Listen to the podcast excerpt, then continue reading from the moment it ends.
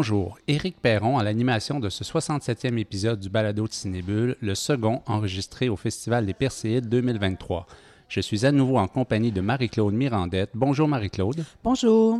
Nous enregistrons ce balado depuis le Centre d'art de Percé, quartier général du festival. Au cours de la prochaine heure, on s'entretiendra avec plusieurs cinéastes dont les plus récents films sont au Perséide, mais aussi avec celui qui porte plusieurs chapeaux cette semaine à Percé, Luc Picard.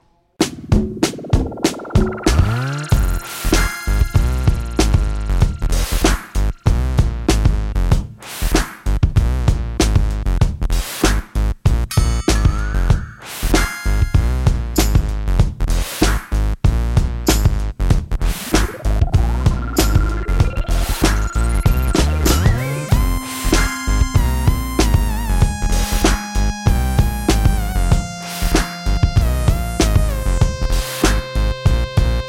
Bonjour Luc Picard. Bonjour, Merci d'avoir accepté notre invitation. ça me fait plaisir.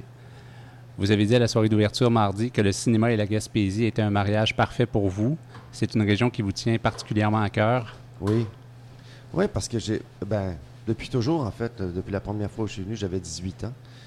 Puis je suis revenu souvent à intervalles réguliers. Puis après, en plus, j'ai eu euh, le privilège de tourner ici pendant trois mois une série. Et euh, de vivre la Gaspésie pendant trois mois, ça a été un, un événement marquant dans ma vie. Euh, puis ensuite, je suis revenu aussi faire d'autres films. Puis je suis revenu aussi juste pour le plaisir. Donc, j'ai toujours. Comme la mer gaspésienne me- m'émeut beaucoup. Alors, je suis bien heureux d'être là. Vous avez fait un gérant de camping assez euh, remarqué. Oui, oui, oui. Euh, ouais, une espèce de Roland Oui. à la maison du pêcheur, oui. Je le disais en introduction, vous portez plusieurs chapeaux lors de ces perséides. Euh, je vous propose donc qu'on s'attarde à chacun de ceux-ci. Euh, président d'honneur, on souhaitait vous rencontrer quelques jours après le début du festival pour vous donner le temps de le vivre, de vivre l'événement, de rencontrer des gens. Elle se passe comment votre semaine au Perséide jusqu'à présent? Euh, ben D'abord, chaleureuse parce que l'accueil est vraiment. je sais que ça fait cliché de le dire, mais, mais ça, c'est la Gaspésie encore. Je me sens toujours bien en Gaspésie. Quelque chose qui. Ensuite, euh, je suis impressionné par euh, la sélection, je suis impressionné par la quantité de films, euh, par les efforts qui ont été faits, qui sont faits par les organisateurs, par, cette, là où, par le lieu où on se trouve en ce moment, qui est le cinéma de. Euh, donc, mais je bouffe beaucoup de films. Depuis deux jours, je, je pense que j'ai vu comme une bonne dizaine de films.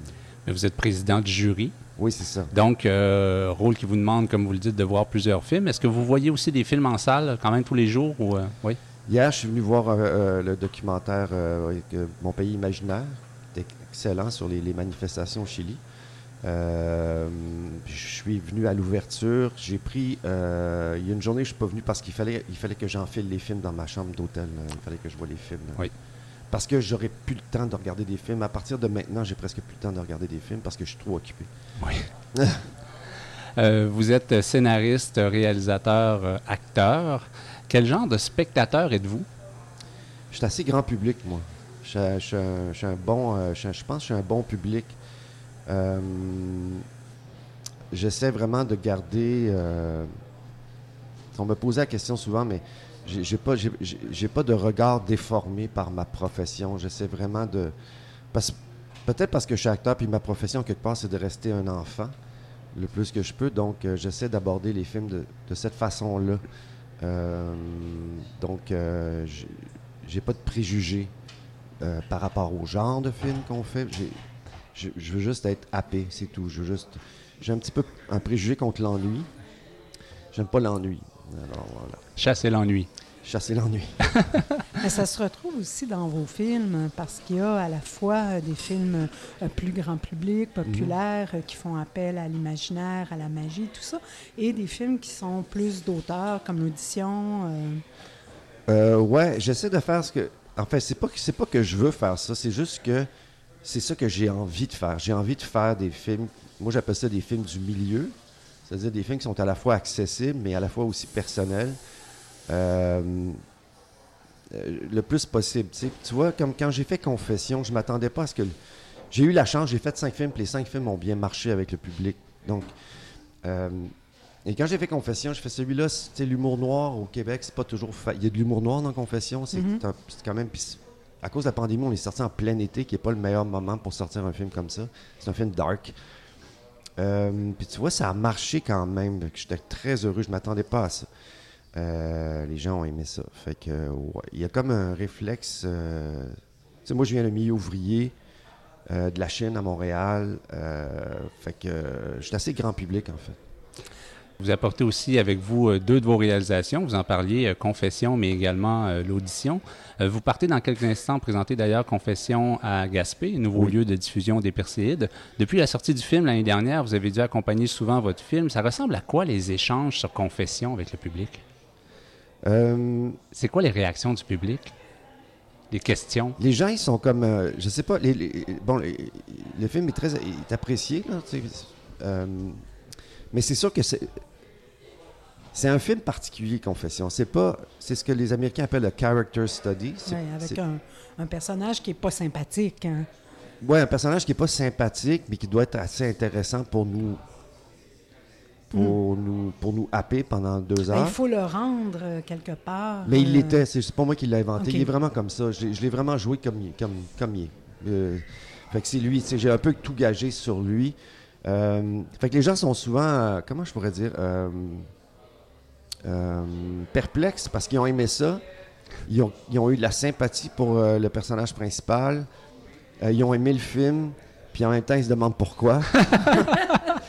Euh, J'aime un tueur professionnel. Ouais, il y a ça. Puis, ouais, voilà, c'est ça. C'est- des discussions intéressantes. Puis la place de la violence dans le cinéma, ce genre de trucs-là. Euh, moi, je m'attendais à une réaction beaucoup plus euh, rébarbate par rapport à la violence dans le film, parce que je sais qu'au au Québec, on n'est pas trop euh, chaud à ça. Ouais.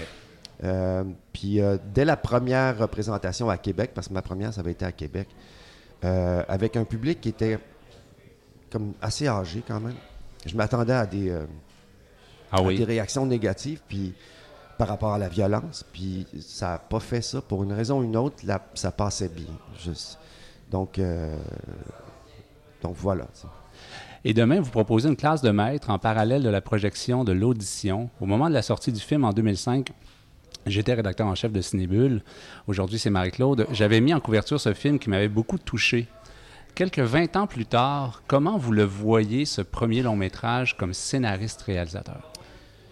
Ben, l'audition, euh, ça va toujours garder une place euh, unique dans mon cœur parce que l'audition, c'est parti d'une lettre que j'écrivais à mon fils. Donc, puis le film est devenu une lettre à mon fils aussi. Donc, c'est quelque chose qui est évidemment partagé par beaucoup de monde parce que le film a été quand même aimé beaucoup. Il y a des gens qui l'ont vu aussi ensuite, beaucoup, beaucoup sur les plateformes. C'est un film qui a été très, très, très regardé.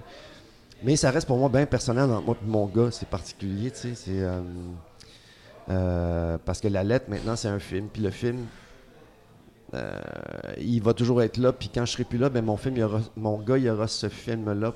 Euh, un peu comme dans, dans, dans l'audition. Le, le petit garçon regarde l'audition de son père. Puis il a accès un peu à son père à travers la magie du cinéma. Ben, de la même façon, mon fils va avoir accès à moi quand je serai plus là à travers la magie du cinéma. Donc il y a quelque chose de vraiment un peu euh, presque indécent là-dedans. C'est particulier un peu, c'est particulier ouais. comme, comme production. Ouais, ouais. Mais d'ailleurs, c'est ce que vous disiez tantôt, film grand public, mais vraiment avec une touche très, très personnelle. Oui, c'est ça. Euh, euh, faudrait voir c'est quoi, qu'est-ce qu'on entend en fait par film d'auteur. C'est Oui. jamais très clair. là. Oui. Euh, Non, euh, Mais c'est correct. mais c'est correct comme ça. là. On va pas partir le gros débat là-dessus, mais, mais euh, j'ai un réflexe de vouloir.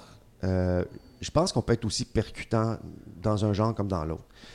Et moi, mon réflexe, c'est d'essayer, sans jamais trahir mes, mes goûts personnels. Au contraire, c'est en plein dans mes goûts personnels. Mon réflexe, c'est de, de- de rendre la matière euh, agréable à recevoir le plus possible. Mm. Donc, d'attirer un grand public.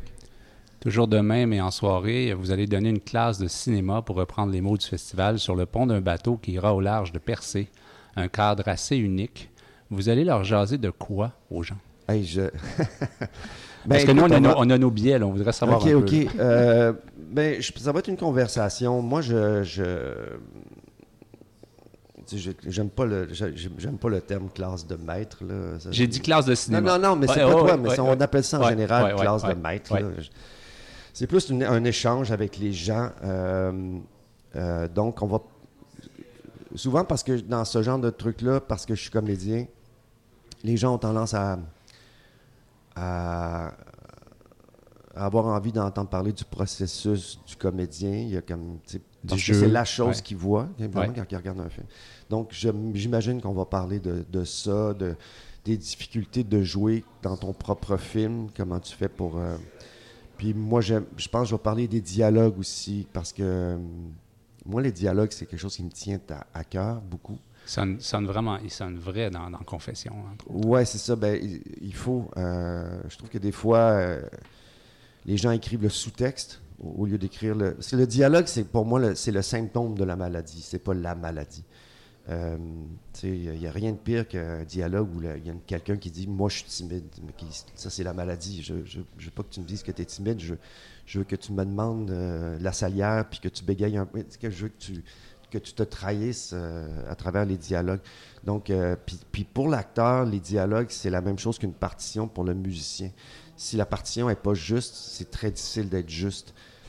Euh, fait que je pense qu'il faut, faut vraiment porter une attention Donc, très plus que particulière donc l'acteur et le scénariste vont être sur le bateau?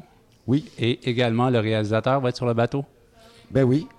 ben, j'ai pas le choix, je viens tout avec. euh, Mais vous allez C'est un par- mais- package, ouais, ils viennent mais- tous mais ensemble. vous allez parler un peu de réalisation aussi ou euh, Ben oui, certainement. On va parler de, de tout ça. Tu sais, de, de- moi, ça me fascine. C'est, c'est- c'est- c'est- comme je suis, à- je suis un amoureux du cinéma depuis que je suis tout petit, tout petit. Fait que euh, oui, on va passer euh, un bon temps à parler de, de cinéma, de comment on fait ça. Merci Luc Picard pour cet entretien. Hein, plaisir. On vous laisse vous préparer pour euh, votre départ vers Gaspé pour présenter Confession cet après-midi. Merci beaucoup. Merci. Merci.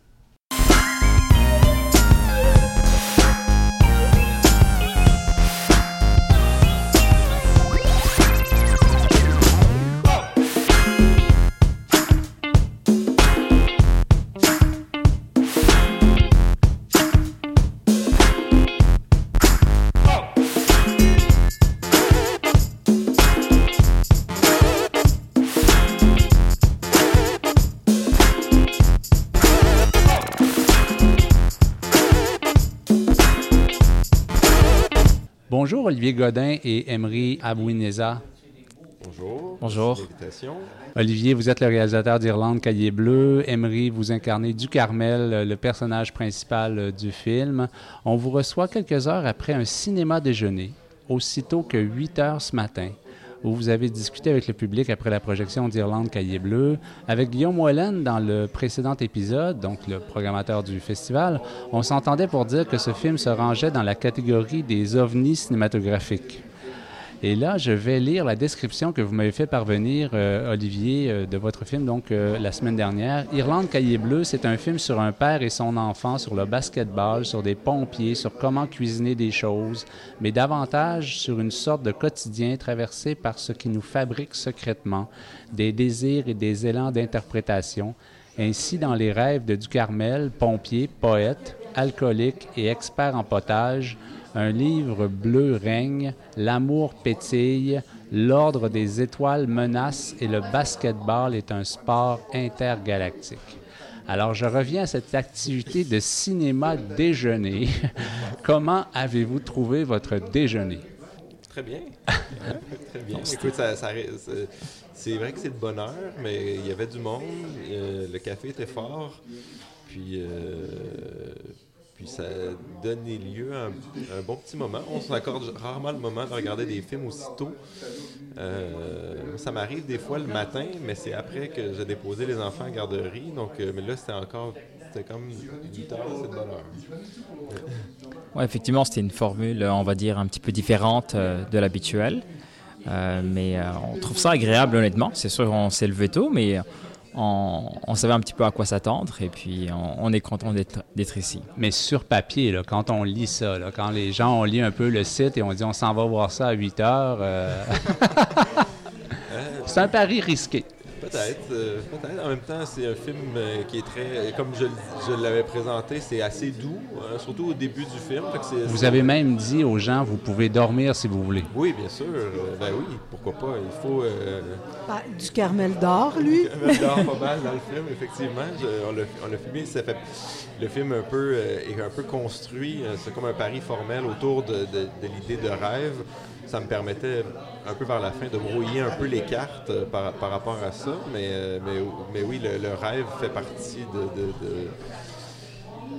de, l'exercice d'écriture, si je, peux, je peux me permettre. C'était comme une donnée qui, était, qui est intégrée assez tôt euh, dans, le, dans, le, film. Ça, ça, fait en sorte que ça, garde, ça garde le spectateur en euh, ça crée une espèce de suspense. Quand est-ce qu'il va s'endormir? Quand est-ce qu'on va chavirer dans cette espèce d'autre monde? Irlande Cahier Bleu est votre sixième long métrage. Dans votre bio, il est noté occasionnellement, on lui accorde des prix et des bourses. Pour Irlande, vous avez gagné le prix du meilleur film de la section Caméra Lucida à Fantasia euh, cet été à Montréal, où était présenté pour la première fois votre film. Ça commence bien la carrière d'un film, ça. Ah oui, en effet. Euh, la, production à Fantasia était, magnifique. Et puis tout de suite, de, venir ici le, présenter après, c'est vraiment un privilège. Puis un, un honneur, c'est très, très agréable. Puis là, il, sort en salle à Montréal euh, en septembre, dans quelques dans quelques euh, cinémas. Mais... Euh, Vous êtes un habitué des Perséides en plus? Oui, je suis venu j'ai eu la chance de venir à quelques reprises euh, présenter des films ici.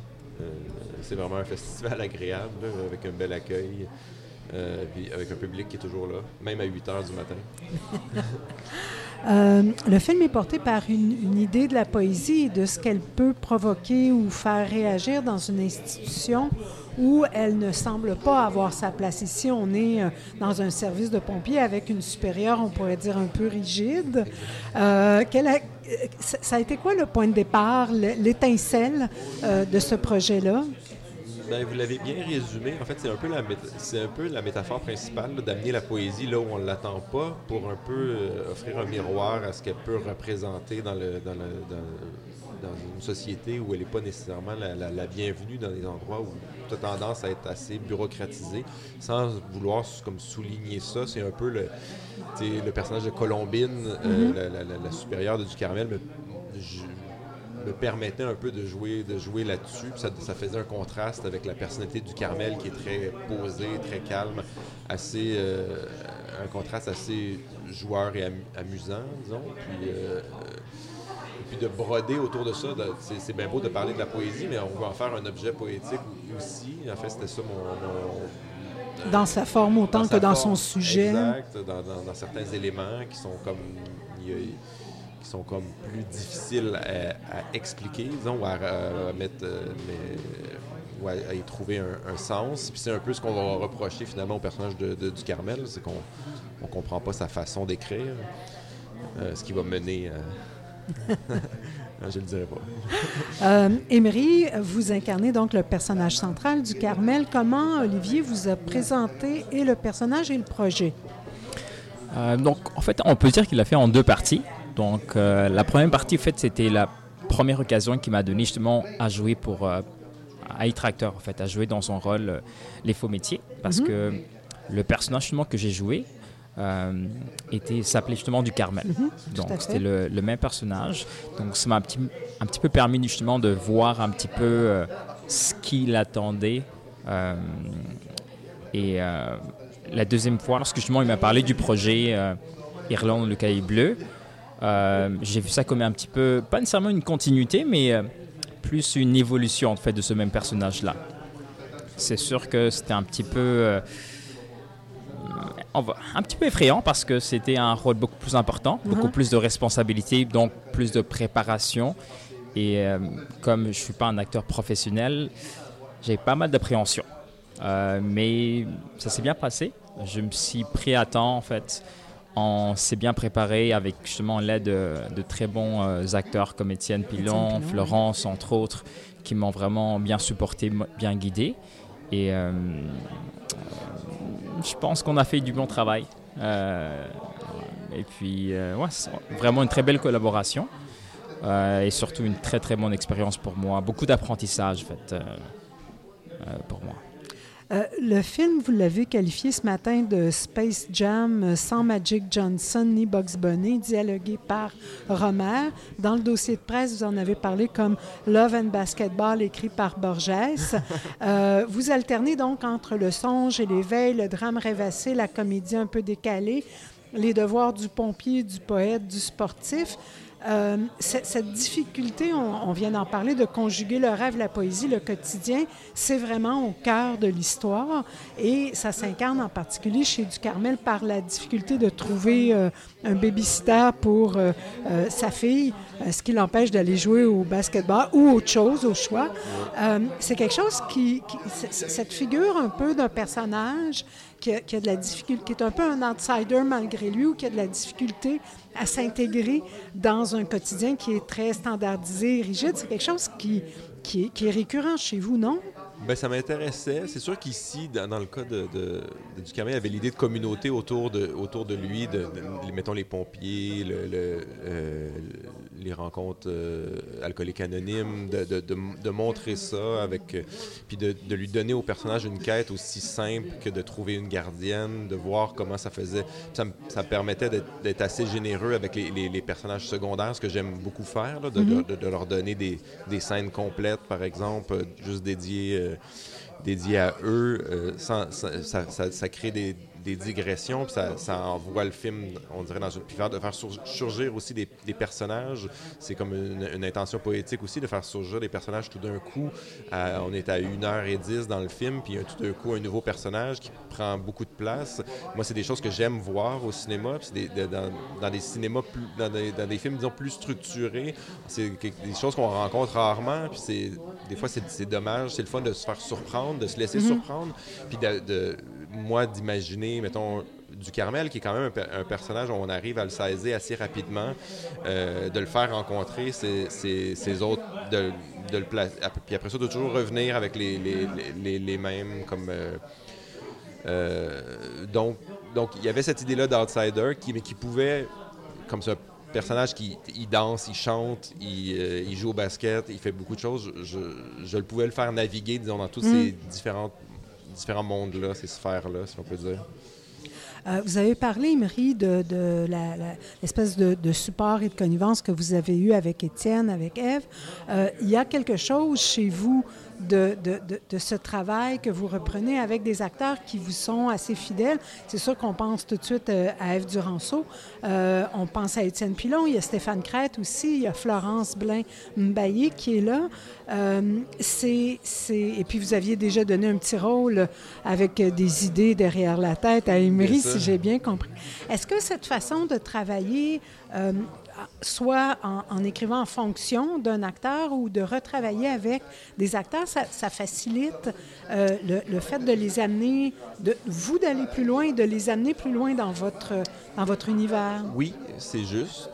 mais je pense qu'il y a plusieurs. Je me, je me suis souvenu d'avoir lu ou, je, je l'ai entendu, Alain René avait dit qu'il travaillait avec les mêmes acteurs parce que ça, ça, lui permettait d'entretenir les amitiés, parce que sinon, il ne se voyait pas. mais c'est quand même assez vrai. Étienne, Étienne qui est en couple avec Rose Maïté, habite littéralement à cinq minutes de chez moi. On se voit jamais. On a des horaires qui concordent pas. Nos enfants jouent pourtant dans les mêmes parcs. Des fois, ça arrive qu'on se croise, mais c'est vraiment sur les tournages qu'on se, voit vraiment. Euh, fait que c'est les tournages pour ça. Euh, pour moi, c'est important aussi de travailler dans des énergies qui sont positives et de, sans en faire. Des, fois, le risque de travailler avec des amis, c'est que ça devienne confortable. Mais ça, je,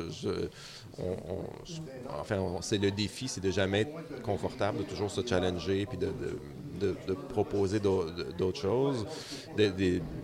Mais euh, il y a comme un mélange de, tout ça. Puis aussi, c'est sûr que d'amener Eve, par exemple, j'ai un rapport, je pense que j'ai fait 12 films mm-hmm. avec, euh, avec Eve Duranceau, c'est toujours de l'idée de la pousser, de, lui donner un personnage pour. Je veux la surprendre, qu'elle fasse comme Ah mon Dieu, Olivier, qu'est-ce que tu me fais jouer encore? Puis ça, ça me fait vraiment plaisir. Euh, sa scène avec François-Simon Poirier, où, ça, ça, a généré un fou rire comme j'avais ben, jamais vu. Et, ça, ça, a été, ça a été un moment où, où j'étais assez content. Ça, ça, flattait mon ego parce qu'il n'était était pas capable de jouer la scène parce qu'il la trouvait trop drôle. vous voyez quelle scène Oui, oui, oui, de la poésie. E-, Emery, est-ce que vous avez, vous, êtes, vous avez été à l'aise d'intégrer une, telle famille? Ça s'est bien passé? Euh, oui, honnêtement, ça s'est bien passé. Euh, je pense que l'une des raisons pour lesquelles ça s'est bien passé, c'est parce que justement, on avait vraiment une petite équipe. Je l'avais un petit peu dit tout à l'heure. Euh, le fait que justement, l'équipe d'Olivier euh, je pense qu'il y a plus de comédiens sur le plateau que de, que de techniciens. Exact, c'est le cas. Exactement. Donc, il y, a, ça, justement, ils n'étaient pas très nombreux, donc on a pu quand même le, avoir l'occasion de pouvoir se côtoyer, euh, de connaître leurs noms. Euh, et puis, on a fait justement souvent des, des courtes séances aussi, ce qui fait qu'on n'était pas nécessairement fatigué. Donc, euh, c'est vraiment beaucoup plus simple à ce moment-là. C'est ça. Avec, avec des petites équipes, avec des petits tournages comme ça, où on est, on, on, on, deal pas nécessairement avec la rigueur de ce que les syndicats peuvent, peuvent exiger ou amener, ça permet une flexibilité que d'autres tournages n'ont pas. Puis ça, c'est le cinéaste artisanal, il doit tirer avantage de ça.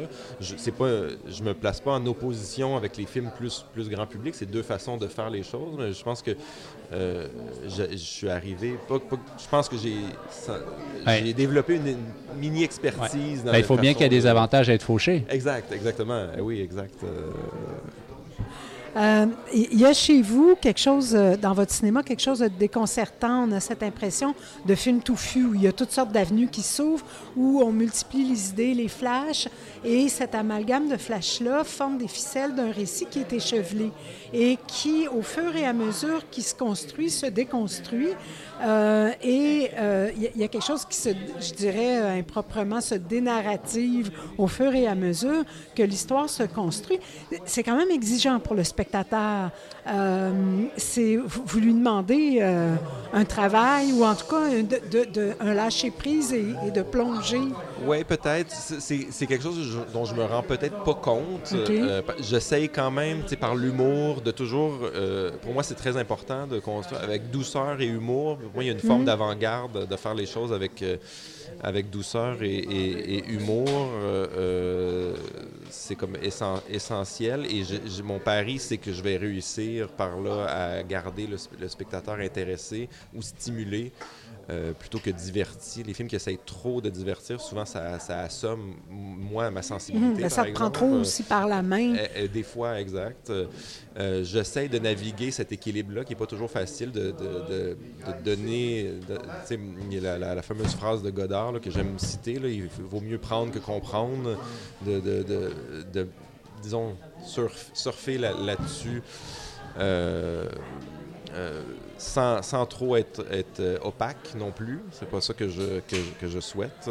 Euh, mais c'est difficile. Mm-hmm. Mais enfin, ça fait partie de l'aventure. Vous avez parlé de, de, qualité plus artisanale. le choix du 16 mm, c'est ça aussi. ça vous permet de travailler aussi autrement les textures, les... Exact. Exact. Surtout, le choix de, la pellicule, c'est vraiment décidé quand on tournait dans des gymnases. C'est pas très beau l'éclairage de gymnase. C'est comme du néon, des, des, lumières qui sont et, on voulait un look qui était qui était un peu plus rétro euh, quand tu regardes des vieilles images de, de, quand, à l'époque où le, la, pellicule, c'est toujours plus intéressant que, quand on rentre dans un gymnase, il y a quelque chose de plat, de fade.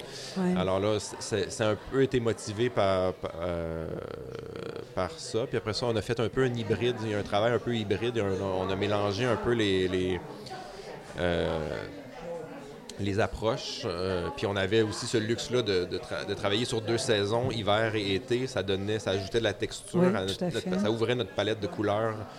Euh, de manière très intéressante.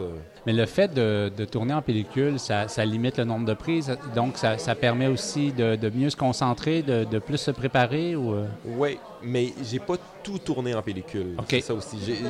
ceci dit, j'ai fait un travail sur l'image euh, assez de, longue haleine, assez intense, on pourra en reparler, mais qui donne un rendu. C'est tout de la pellicule, qu'est-ce qu'on voit, mais c'est pas tout sur le tournage.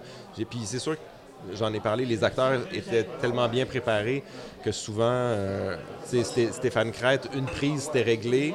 Je pouvais essayer d'autres choses. Je pouvais, euh, euh, par, exemple, c'est un, exemple, mais, mais oui, ça, aide quand les acteurs sont, préparés.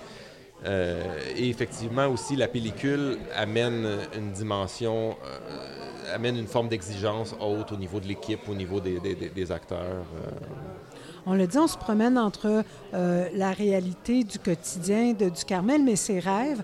Euh, il est un peu comme moi, il s'endort facilement devant le téléviseur. Euh, la télé, c'est fabuleux pour s'endormir, mais il y a des objets qui brouillent même ces pistes-là. On, se parlait tantôt de, du, spot de l'éclairage qu'il trouve et qu'il amène dans le monde réel. Qu'il trouve dans la forêt. Trouve, alors, on ne sait plus trop à, cause de ces objets-là, il y a des petites pistes comme tout à coup ce qu'on pensait savoir entre euh, l'hiver, l'été, le rêve, la réalité. Pouf! Il y a un objet qui vient tout le brouiller. Exact. Ben, les objets, c'était une manière euh, euh, intentionnelle puis amusante de passer d'un niveau. C'était des motifs aussi. Il y a mhm. quelque chose. Des, des, fois, c'est juste une idée d'une image qui peut, qui peut être forte et, et, et, intéressante. mais il y avait aussi le fait que les pompiers sont, ils ont des costumes comme aucun aucun pompier, pompier contemporain. exact. oui, ça fait presque film d'époque. Exact. Euh. c'est ce que je voulais un peu, pour, pour, pas qu'on fasse euh, qu'on on arrive et on plaque une espèce de grille analytique sur le film, comme OK, ça c'est la réalité, ça c'est le rêve. Je voulais quelque chose d'un peu plus. Euh, Alors que dans le rêve, les personnages sont en costard cravate. exact. exact, ben, lui, puis lui, il est tout le temps aussi. Lui, c'est ça. dans les deux. dans les deux. Donc, euh, donc c'est ça, c'était de, jouer, euh, de jouer là-dessus. Euh, une, dernière petite question. Euh, la trame narrative étant ouverte et on a déjà vu donc le personnage de Ducarmel dans Il n'y a pas de faux métier, est-ce qu'on peut envisager une suite des aventures de Ducarmel dans le vrai monde? Ah ben je l'espère bien, surtout que là, là, il a perdu son travail comme pompier. Euh, il faudrait, qu'il trouve quelque chose d'autre. Ou alors il déménage à Trois-Rivières. il déménage à Trois-Rivières. oui, ça c'est les insights dans, dans le film. J'aime cette question parce que ça me permet de rebondir euh, avec cette question que j'avais pour Emery. sur la suite, justement. Euh, vous êtes acteur non professionnel. Euh, comment avez-vous trouvé l'aventure? Est-ce que vous êtes tenté pour, euh, pour la suite, pour continuer dans, dans, un projet avec Olivier ou, ailleurs? C'était une très belle aventure, honnêtement. C'était un petit peu effrayant, comme je l'ai dit un petit au début, mais honnêtement, j'ai beaucoup aimé. Justement, je pense que ça m'a permis de développer un petit peu un côté artistique que je n'avais pas, mais que j'aimerais continuer à développer. Honnêtement, euh, je ne sais pas trop bien ce que prévoit l'avenir pour l'instant, mais c'est sûr que si j'ai l'opportunité euh, d'avoir euh, quelque chose d'autre, je ne dirais pas non. S'il y a des réalisateurs et réalisatrices à l'écoute, Emery est très très bon, il est extrêmement photogénique, il est professionnel et, et c'est une merveille de travailler avec. Bon, eh bien, merci beaucoup d'être venu euh, au micro du balado de Cinébule. Euh, le film sort début septembre. 8 septembre, oui. 8 septembre à Montréal. Exact. Il y a la Cinémathèque. À la Cinémathèque, cinéma public, cinéma moderne. Les dates sont différentes pour, euh, pour chacun de ceux-là. Je vais faire un petit viré vers Québec au circuit Beaumont à la fin septembre. Puis il va peut-être avoir d'autres dates qui vont s'ajouter. D'autres dates, d'autres festivals aussi, sans doute. Exact on va, on, va, voir. Merci beaucoup à tous les deux. Merci. Merci pour l'invitation.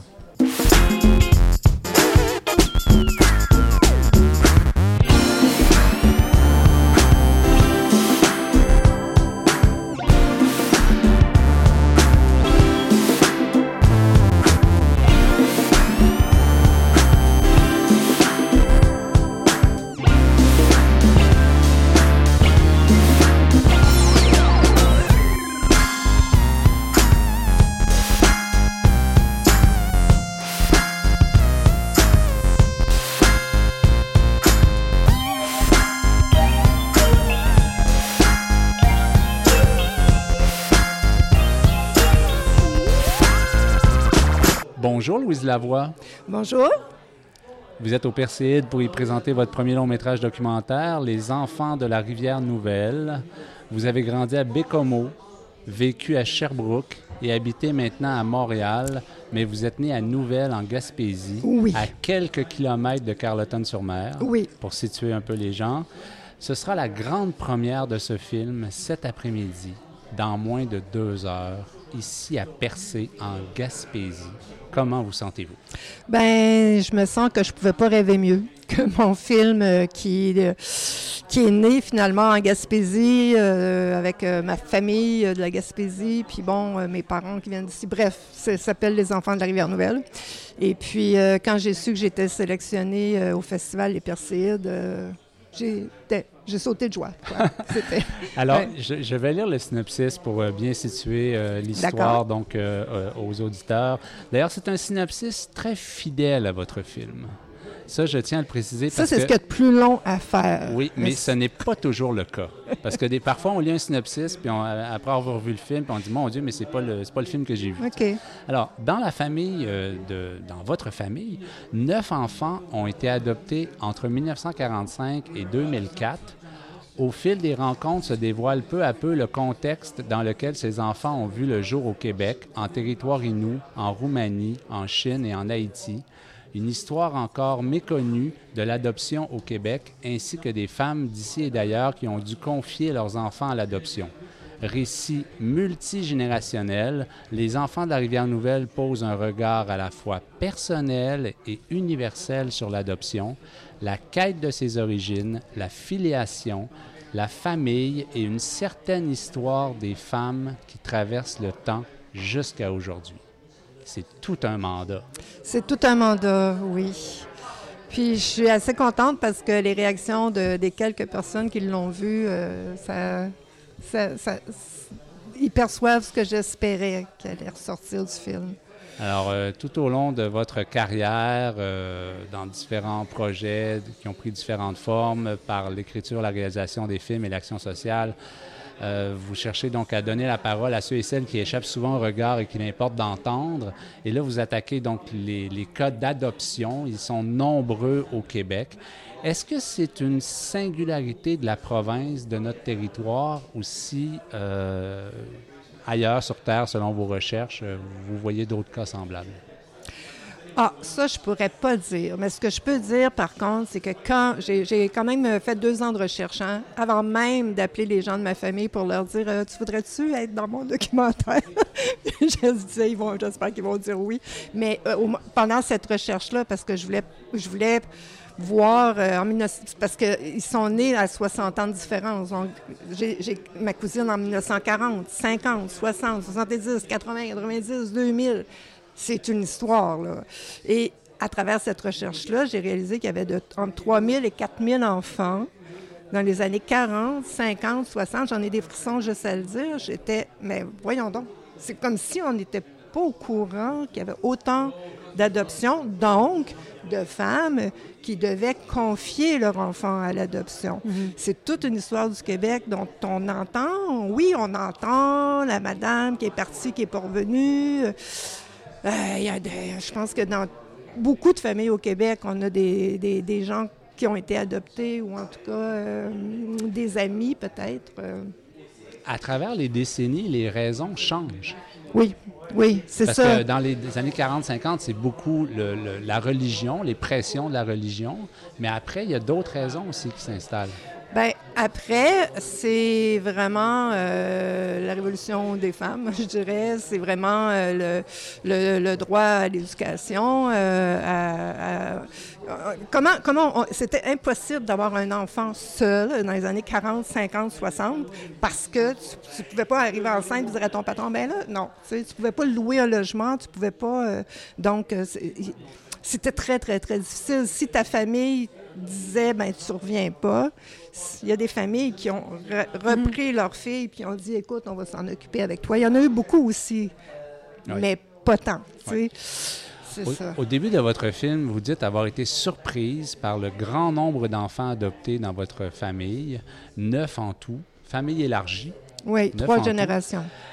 Est-ce si élevé, selon vos recherches, votre famille, ou simplement une prémisse pour bien exposer le film que vous allez dérouler aux spectateurs? Ben, Est-ce au que- départ, je pensais que c'était énorme. Puis après, euh, à un moment donné, pour avoir des droits sur des images, j'ai parlé avec une dame qui avait adopté cinq enfants en Chine. Fait que là, je me suis dit, oh mon Dieu, je pourrais faire un film avec vous, juste votre famille. tu sais, ça fait qu'il y, y en a des histoires comme ça. sur- Mais euh, euh, ma, ma question posée autrement pourrait-elle, êtes-vous parti du micro ou du macro? C'est-à-dire que vous avez découvert le- le- les nombreux cas d'adoption au Québec sur plusieurs euh, générations. Puis là, vous êtes dit, je vais partir de l'exemple de ma famille. je suis partie, je suis partie de ma famille. Oui. Je suis partie de, Ça vous, de a, là. ça vous a étonné. C'est ça. Puis euh, c'est aussi un sujet, tu sais, mon frère, euh, j'ai jamais parlé de ça avec lui. Je regrette parce qu'il est décédé, puis j'en parle dans le film. Mais euh, parce que c'est mon frère, un point c'est tout, tu sais, je me mets pas à dire, hey, t'as été adopté, puis c'est ça, on a les mêmes parents. euh, euh, mais ce que j'ai réalisé en parlant avec chacun des membres de ma famille, c'est qu'ils en ont des trucs à dire. Ils ont peut-être pas nécessairement, il y en avait tout le monde n'avait pas nécessairement le même besoin d'en parler. Mais à partir du moment où le micro était ouvert, puis on se mettait à... Il y a une grande confiance qui s'est installée. Et moi, j'ai été étonnée, euh, tu sais, juste de poser la question, qu'est-ce que tu dirais à ta mère biologique si tu l'as rencontrée un jour? Ça prenait pas une seconde, là. Tac, la réponse, euh, qu'importe l'âge, là, c'est... Tu sais, je me suis même fait dire, puis ça, je pas dans le film, mais les deux jumeaux en Roumanie, il y en a un qui a répondu, ben ça prendrait un traducteur. Toc. Euh, Ah, déjà en partant, il y a, oui, il y a une barrière. enfoui. mais pas en- pour tout le monde, pas pour tout le monde. Il y a, il y a- Non. il y a des gens de ma famille, euh, tu sais, qui, non, ils, ont- ils étaient bien, puis ils n'ont jamais. euh, tu sais, c'est. Puis il y a- c'est- c'est- chaque histoire d'adoption est, est personnelle. Mais ce qui m'a beaucoup euh, surpris, c'est de voir à plusieurs reprises dans votre film, quand vous leur demandez que, que diriez-vous à votre mère, les gens disent Je lui dirais merci. Oui. C'est beau, hein? Ça me touche encore. Mais c'est c'est normal parce moi, que c'est moi- moi, je- c'est magnifique. On s'imagine que, que, que- que Ben, la question serait mais pourquoi tu m'as abandonné? Mais en même temps, il y a là un geste qui est à la fois d'une grande générosité, Ouais. D'accepter Mais de. c'est pas tout le monde. Il y a des gens qui sont en colère Ouais. aussi. C'est De- de- normal. qui- moi, je, je- je dis que les femmes ont confié, mais il y a des gens qui vont dire elle m'a abandonné. C'est un vocabulaire différent. Mais une fois que vous, vous avez présenté les enfants adoptés euh, dans l'arbre généalogique de votre famille, donc merci pour ce procédé parce que ça nous, Ouais. ça nous aide à suivre. Ouais. Vous allez un après l'autre à leur rencontre. Tout le monde accepte d'emblée. Vous avez- parlé tout à l'heure un peu que vous avez appelé des gens aussi. euh, certaines ont dû être convaincues et là, votre formation en travail social a dû être utile. C'est un sujet très émotif. Comment ça s'est passé? Est-ce que Euh, les gens acceptaient d'emblée? Oui, j'ai, j'ai été très surprise euh, de, de- de- Un petit peu. Il y en a une, puis il a fallu travailler un petit peu là, pour qu'elle fait. tu sais, là, Il y, y a une confiance à établir aussi. Puis ce qu'il faut dire, c'est que. On se rencontre dans les, euh, dans les fêtes, dans les, euh, bon, les décès, la famille. euh, mais des fois, on se parle pas tant que ça parce que des générations différentes, puis on se parle pas nécessairement de trucs personnels. On se parle de mon oncle qui a fait telle affaire, puis c'était-tu drôle, puis des histoires de famille, tu sais. Alors que là, bon, Louise, OK, on y fait confiance, mais... mais oui, c'est sûr que je pense que ma, ma formation en, en travail social, en communication, de rencontre. Tu sais, j'a- j'avais un réel intérêt, là, une réelle. euh, Puis ça, je- ils me connaissaient assez pour savoir que. Pour me faire confiance, je pense que j'allais pas. euh, je, je tenais à ce que leur histoire soit leur histoire à l'écran, qu'on se retrouve pas avec. euh, puis je leur ai présenté le film aussi. S'ils m'avaient dit non, ça, enlève-le, je, le- je leur Ah, enlevé. c'est ce que j'allais vous demander. ouais. Euh, ils ont eu un visionnement, ça leur a Il permis de voir. euh, Je- Ça, j'y tenais. Euh, j'y tenais. Ça aurait été beaucoup de travail, surtout pour ma monteuse, là, mais je, je voulais absolument. Mais est-ce qu'ils ont, eu- ils ont un visionnement avant le montage? Non. Non? Euh, il y avait, il y a- la colo était pas folle, le mixage son, tout, mais euh, pas mal. Oh, OK. Donc, ils ont, donc là, c'est, effectivement, ça peut être compliqué pour la monteuse si après, il y a Ouais. des demandes de retrait Ouais. qui sont faites. Là. Une monteuse merveilleuse. Oui. Mais il n'y en a pas eu. Il y a pas eu. Est-ce qu'il y a eu des retraits? Non. Il n'y a pas eu de, des gens qui se sont retirés? Non. Tout a bien été? Qui s'en tirait, il y a Cassandre, euh, la plus jeune, euh, qui, elle, euh, sa mère, euh, c'est- était jeune aussi, hein, quand j'ai... Ça fait longtemps, hein? Fait, que- fait que elle avait 14 ans quand ça a commencé, tout ça. Ça fait que c'était comme... Qu'est-ce qu'est-ce qu'elle veut savoir, elle? Sais? c'est sûr que Oui. ça, la peut être compliqué à comprendre à cet Fait que- âge-là, quand- où on est en crise aussi identitaire et où... euh, Oui, mais je pense pas que c'était ça. Je pense que c'était pas. euh, puis euh, bon, je veux pas trop en parler à sa place, mais on, on l'entend pas beaucoup, Cassandre, dans le film. Elle est là à la fin. euh, je, je- je la remercie euh, 100 fois d'avoir accepté de venir là avec euh, les matantes. Elle est plus jeune, elle. hein. Votre Ouais. film est composé de nombreux témoignages, mais aussi de plusieurs documents d'archives familiales. Ouais. On filmait beaucoup dans votre famille. C'est une chance pour une documentariste qui veut raconter une telle histoire. Ça prend des images d'archives. Mon père filmait beaucoup, donc j'ai beaucoup de 16 mm. mon oncle Raymond, le père de Lynn aussi, filmait. J'ai plein. C'était. Il y a beaucoup d'images de Lynn, effectivement, Ouais, ouais, fait que- avec les petits, oui. les petits frères blonds. Avec les et- frères et tout, les photos. euh, ça a été un travail euh, de, de dénicher ces photos-là pour chacun chacune des personnes, puis euh, les, les films aussi, puis après de travailler avec ça. C'était le fun, tu sais, parce que tu as des images. Parce que sinon, bon, ils sont assis, tu sais, ça prenait. Il fallait, fallait faire bouger tout ça, là. C'est un travail qui. euh, c'est un, c'est un film qui a demandé plusieurs années de travail. Oui, oui. Euh, il est connu que le financement du documentaire est difficile au Québec. Financement. le quoi? Le quoi? Comment ça s'est passé? Ah, il y a pour du moi? ah oui, c'est ça. Donc, euh, c'est quoi? C'est,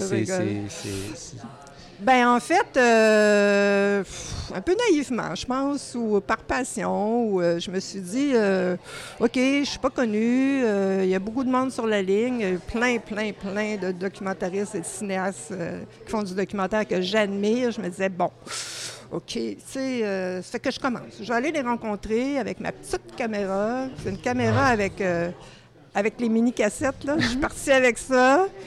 Puis là, j'ai fait mes entrevues avec ça. Puis là, donné, la caméra a lâché. Fait que J'ai acheté une caméra, puis j'ai appris. Mais, mais j'ai rencontré une productrice, deux productrices, en fait, qui, qui trouvaient mon sujet intéressant, mais qui n'étaient pas assez encore euh, organisées. Ils n'étaient pas assez... C'est que, puis les images, j'ai trouvé ça... C'est que, bon, quand tu n'as pas de producteur, puis tu n'as pas de distributeur au bout. Puis moi, je, naïvement, là, je me suis dit, OK, je vais faire une demande au, au calque. Puis là, tu commences à faire ta demande, mais là, oups, c'est rendu à la page 20. Puis là, ils disent, c'est qui ton distributeur? Distributeur. OK. Donc là, maintenant, je sais tout. Je sais tout, tout, tout. J'ai fait tous les métiers. Ouais. J'ai ouais. filmé, j'ai pris le son. Puis euh, je pense que ce qui est porteur dans ce film-là, c'est l'histoire. Puis la deuxième partie, là, je suis allée chercher. Il y a des mécènes qui, euh, qui ont dit, mais là, ça n'a pas d'allure, on va, on va l'aider, on va lui donner. euh, parce que là, il fallait que j'aille en montage, il fallait que j'aille en colorisation. Fait- là, là, ça me prenait pour la des post-production. sous. là. Toute la partie à Montréal, là, là j'ai quelqu'un, il y a François qui filme, tu sais, là, c'est- c'est- c'était euh, super. il y a quelqu'un qui fait le son, puis je pense que ça paraît quand tu arrives à Montréal, là, oups, il y a quelque chose qui change, mais, euh, mais c'était bien, puis je pense qu'on a réussi euh, avec la colo, avec tout ça, à, à faire un film qui... euh, puis je tenais aussi à ce qu'on soit proche du monde. Ça fait que euh, si en arrière de ma sœur, il y a une armoire en mélamine, puis qu'on- qu'il n'y a pas une profondeur de champ, c'est pas grave. Parce que ma sœur, quand je suis assise avec elle, il n'y a pas de profondeur de champ. tu sais. Ouais. Il y a une armoire en mélamine qui est là. Donc, euh, la rivière, c'est la même chose. On m'a offert le drone. J'ai dit non. Moi, quand je marche sur le bord de la rivière, la rivière est là. Fait qu'il y a ça aussi dans le film. Le, le plus naturel possible, le plus proche de... J'adore ça. L'idée de la proximité. Oui, c'est ça. On m'a offert le drone, j'en voulais pas. Oui. J'adore ça. J'adore ça. Euh, donc, les, là, le film est présenté euh, au Perséide. Oui. C'est un très beau cadre pour une première euh, mondiale. Euh, mais il y a d'autres projections qui s'en viennent. Euh, le 9 septembre euh, à Nouvelle. À Nouvelle, j'ai tellement hâte d'aller montrer mon film là-bas. Là. Ça, ça va être parfait. Ça va être à la petite école à Nouvelle. Puis comme la salle n'est pas tellement grande, ça va être et l'avant-midi, et l'après-midi et la- en soirée. 12 septembre à Gaspé. À Gaspé, avec, en collaboration avec le regroupement des femmes de la côte de Gaspé qui ont vu mon film. Tu sais, il y a un regard féministe là, dans mon film. là. Ouais, Puis, C'est à euh, quel endroit à. Gaspé? Est-ce que c'est à la salle de euh, spectacle? euh, L'ancienne, on appelait la petite église. c'est, euh, les gens vont, comprendre. là. C'est, c'est encore une église, mais je ne sais pas son nom. Là, Ouais. Le 14 septembre à Marsoui, Oui, avec euh, tant d'écran. Au centre Et- récréatif de Marsoui et probablement Marcou un autre endroit là, euh, autour de Marsoui. Là, on est en train de regarder ça ensemble avec Maurice, Le 18 septembre à Rimouski, au Paralœil. au Parallèle, c'est ça. Donc, ça, c'est. euh, J'aurais pu continuer, mais je te... je- là, ben, vous allez continuer. oui, je vais continuer, mais, non, mais je vous, reviens. mais vous savez, quand on passe autant de temps sur un film, après, là, je veux dire, on a envie de le montrer. Ah là, oui, mais oui, oui, oui. Mais Puis- juste le, le- le- le fait d'être au Perside, là, ça, c'est, merveilleux pour ça parce que... Merci beaucoup d'être Ben, ben, venu merci, euh, merci au micro de de notre balado. invité. Merci. Bonne présentation tout au long de l'automne. Merci. Merci beaucoup.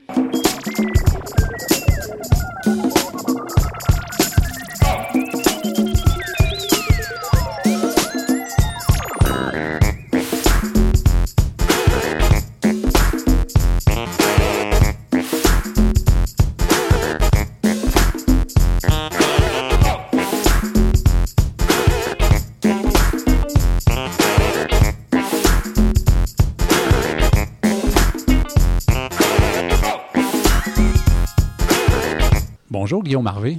Bonjour. Vous êtes scénariste, euh, réalisateur et enseignant. Depuis vos études au baccalauréat en cinéma à l'UCAM, en court-métrage comme en web-série, vous aimez explorer la comédie dramatique. Le dernier Rhinocéros, votre quatrième réalisation, en est une belle illustration de comédie dramatique. Euh, je lis le synopsis pour les auditeurs. Le dernier rhinocéros blanc du Nord est mort. Lily, grand-mère bourgeoise de 70 ans, menait une vie confortable de retraitée jusqu'à ce que cette nouvelle la plonge dans l'anxiété écologique. Quel monde laissera-t-elle à sa petite fille Gabi? Guillaume Wallen, directeur de la programmation des Perséides, nous disait dans le précédent épisode que cette thématique qu'est la crise climatique était particulièrement prisée au festival. Votre film sera présenté dimanche matin dans un programme intitulé Nostalgie, candeur, rêverie. Vous choisissez quel mot pour votre film? Euh, je pense que c'est angoisse le mot que j'utilise le plus. Non, non, vous avez le choix entre les trois que je vous ai dit. Entre ces trois-là, j'avais de la misère. à- Il y, a- il y a un côté cauchemardesque dans tout ça, fait que le côté rêverie me, me, me rejoignait plus Ouais. euh, dans ces trois mots.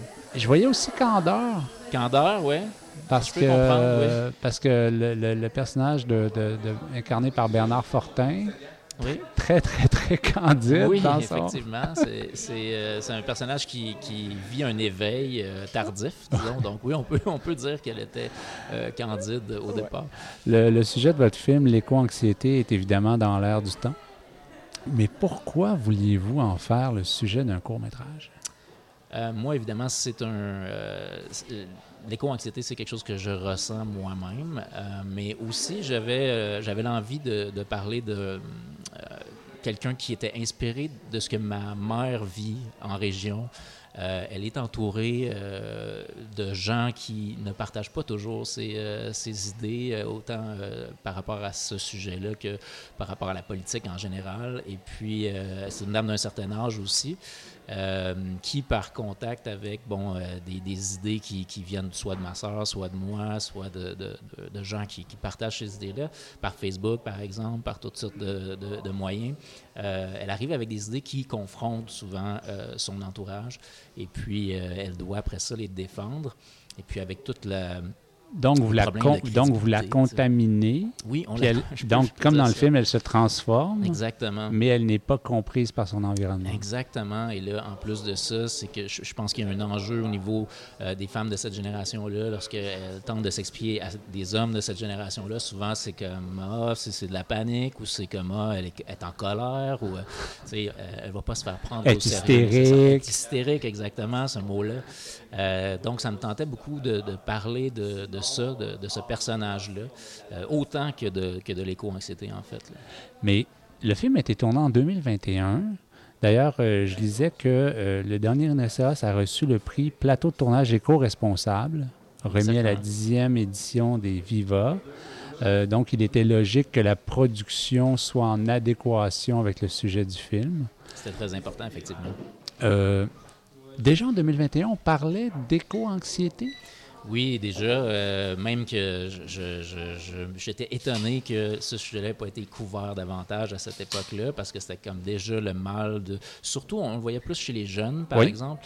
Euh, donc moi, ce qui m'intéressait, c'était pas nécessairement de parler de ça du côté des jeunes parce que c'était très répandu. Je trouvais que justement, comme vous avez dit tout à l'heure, la, candeur de, cette, de ce personnage-là est intéressant quand on arrive, elle arrive un peu sur le tort, sur ça, sur cette problématique-là. Euh, Mais elle frappe un mur, elle littéralement. Frappe un mur, littéralement. c'est vraiment très intense pour elle. Euh, donc c'est ça, c'est voilà. Face à la crise climatique, il y a les deux extrêmes dans votre film, dans la façon de réagir. La grand-mère, donc incarnée par Louise Laparé, souffre, on le dit, d'anxiété écologique et décide de mettre toute la gomme dans les changements de vie, dans les changements de, vie de son couple. Et un ami de, son couple, finalement, Bernard Fortin, qui est dans le déni complet. Euh, tout cela est illustré à très gros traits, donc d'où finalement la comédie dramatique, l'humour est souvent une bonne façon de traiter des sujets sérieux. Oui, je suis d'accord avec ça. Moi, c'est quelque chose que, que j'essaie de faire le plus souvent possible euh, dans mes films. Je, pense que de commencer justement dans ce film-là par un, un, certain sens de l'humour, effectivement, dans sa relation aussi avec Robert, avec son mari, qui est un peu rébarbatif par rapport à toute sa démarche, puis après ça, d'aller de plus en plus vers des, euh, des trucs que je, que je vole au cinéma de genre un peu. Euh, ça me tentait de faire ça dans une optique humoristique aussi. Même l'affiche? Euh, oui, même l'affiche, effectivement. Donc, dans les, les, les, eaux du thriller psychologique, si on veut, on, on est allé dans les split diopters, dans, dans, quelques plans. On est allé dans une scène qui, qui est très Carrie, Brian De Palma. moi, je pense en tout cas que ça s'est fait, c'est dans une optique de comédie que je le fais, mais en même temps, je voulais que ça, ça représente aussi l'intensité que on peut, que ça peut, euh, on peut arriver à cette intensité de sentiment-là euh, quand on fait de l'anxiété. Euh, et puis, je trouvais ça drôle d'en, d'en rire un peu de ça, parce que oui, c'est une anxiété qui est, qui est justifiée par l'ampleur de la crise, mais aussi qui a un certain côté comique, parce qu'on est tellement impuissant par rapport à tout ça, qu'à un moment donné, il faut bien en rire, j'ai l'impression. Quand on va dans les deux extrémités d'un enjeu, n'a-t-on pas comme souhait d'atteindre le centre? Euh, je dirais que il y a, je pense que je lui donne raison dans sa colère. Donc, euh, de ce côté-là, je me positionne euh, d'un point de vue écologique, disons, avec elle. je pense aussi, par contre, que ma fin, la, finale que je ne vais pas révéler, mais cette finale-là, est, est, une finale avec une dose d'espoir. C'est une finale aussi un peu candide parce que ça en va bon, dans un lieu qui n'est pas nécessairement associé à l'écologie en général mais euh, j'y vais avec le, compromis parce que j'ai l'impression qu'elle doit vivre avec un compromis. C'est ça, elle devient plus raisonnable. Elle devient un peu plus raisonnable, mais je pense que c'est purement pour sa santé mentale qu'il faut qu'elle devienne raisonnable. Parce que j'ai l'impression que de vivre dans l'extrémisme, en tout cas de mon côté, ça ne peut, pas tenir, là, ça peut pas tenir. Là, Exactement. Euh, c'est un cours avec pas mal de moyens, je me trompe? Euh, on avait euh, la subvention de la SEDEC, en fait, euh, pour, pour le faire. Et on a eu aussi l'aide à la COVID parce qu'on a tourné en pleine COVID. mais c'est ça. Voilà, c'était les, moyens qu'on avait. Ça, a été quand même, oui, ça a été très utile de les avoir. Est-ce que c'est. avant, c'était Jeune Créateur, c'est plus ça le, le C'est Créateur émergent, ça Créateur émergent. programme-là, oui. Créateur émergent. Donc, c'est un budget assez conséquent. Oui. Oui. Parce que des, acteurs connus. Euh, Effectivement. Euh, bon, l'équipement, tout ça, on avait une très bonne équipe. Euh, donc, ça, en plus, avec bon, les contraintes de la COVID, tout ça, ça aurait été très difficile de faire ce film-là sans, sans avoir les sous pour le faire dans la période où on a tourné. Je pense que c'est un film, de par son sujet, par sa facture, par la qualité de sa réalisation, qui va voyager beaucoup. Ben j'espère. On a commencé notre, notre, tournée en festival. Euh, au Québec, ça, ça, roule déjà euh, quand même assez bien. Euh, on a quelques trucs qui n'ont pas, qui pas encore été annoncés, donc autant au Québec qu'à l'extérieur. Donc on a des... Ils n'ont pas été annoncés, mais vous les savez. Oui, on les sait. Merci beaucoup pour cette participation au Balado de Cinébule, puis bon week-end au Perséide. Merci beaucoup à vous.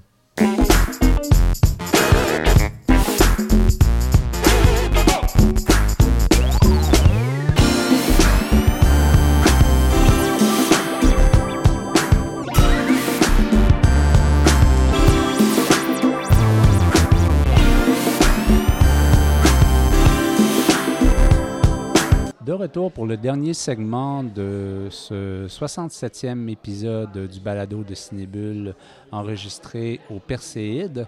On a eu la chance, Marie-Claude, de voir le film de clôture euh, qui va être présenté donc dimanche soir, L'émeute. Alors, euh, qu'est-ce que tu en as pensé? Alors, c'est un film euh, de euh, Lazrak Kamal, euh, qui est une coproduction Maroc, France, Belgique, Qatar, Arabie Saoudite, qui a gagné le prix du jury Un certain regard au Festival de Cannes cette année. Alors, synopsis, dans les faubourgs populaires de Casablanca, Hassan tente de survivre au jour le jour, enchaînant les petits trafics pour Dib, un caïd local adepte des combats de chiens. Un jour, il va entraîner son fils Issam pour un petit boulot facile, euh, mais l'homme qu'ils doivent kidnapper pour euh, Dib va mourir accidentellement et il se retrouve donc avec un cadavre sur les bras.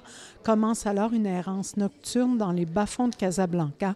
Un on n'est pas dans le Casablanca des cartes postales. Non, pas du tout. On n'est pas chez Michael Curtis non plus. On va pas se chanter euh, des jolies chansons d'amour. Euh, on est plutôt dans l'univers et les codes du film noir et du thriller.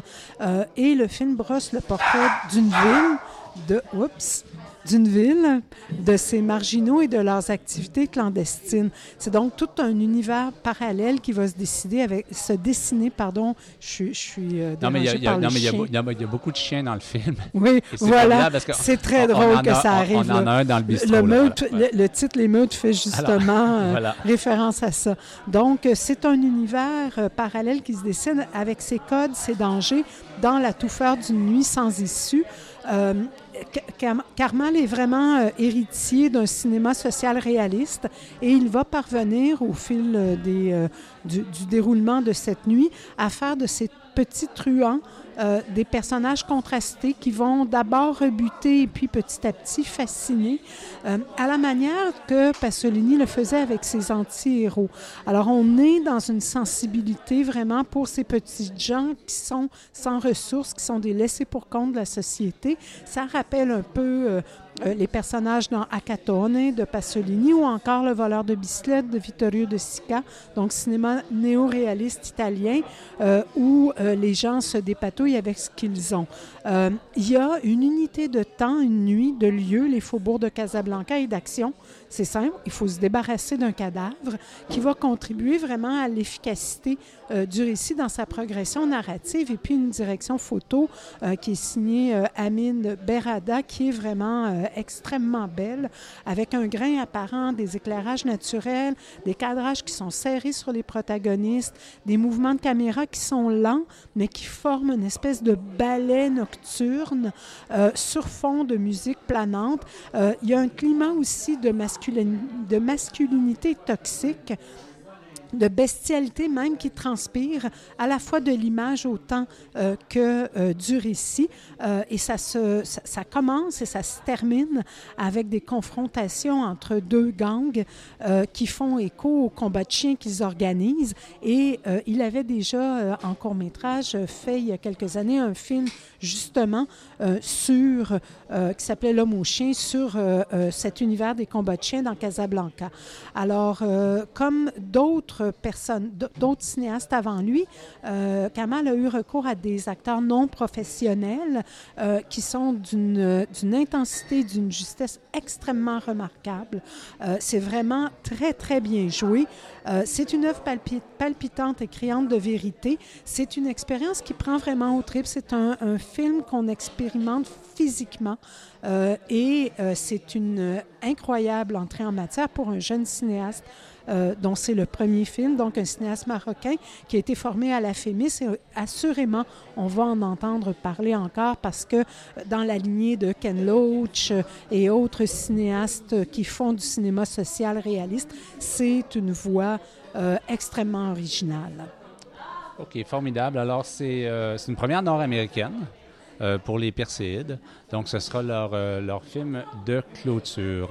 Euh, merci beaucoup, Marie-Claude. C'est ainsi que se termine cet épisode du balado de Cinébule. Merci. Mais ça m'a fait plaisir. La revue Cinébule est publiée par l'Association des cinémas parallèles du Québec et est soutenue par les Conseils des arts du Canada, du Québec et de Montréal. Georges Dimitrov signe le thème musical de ce balado. J'ai coordonné, réalisé et animé cet épisode. Mon nom est Éric Perron. Je vous remercie d'avoir été à l'écoute. À bientôt.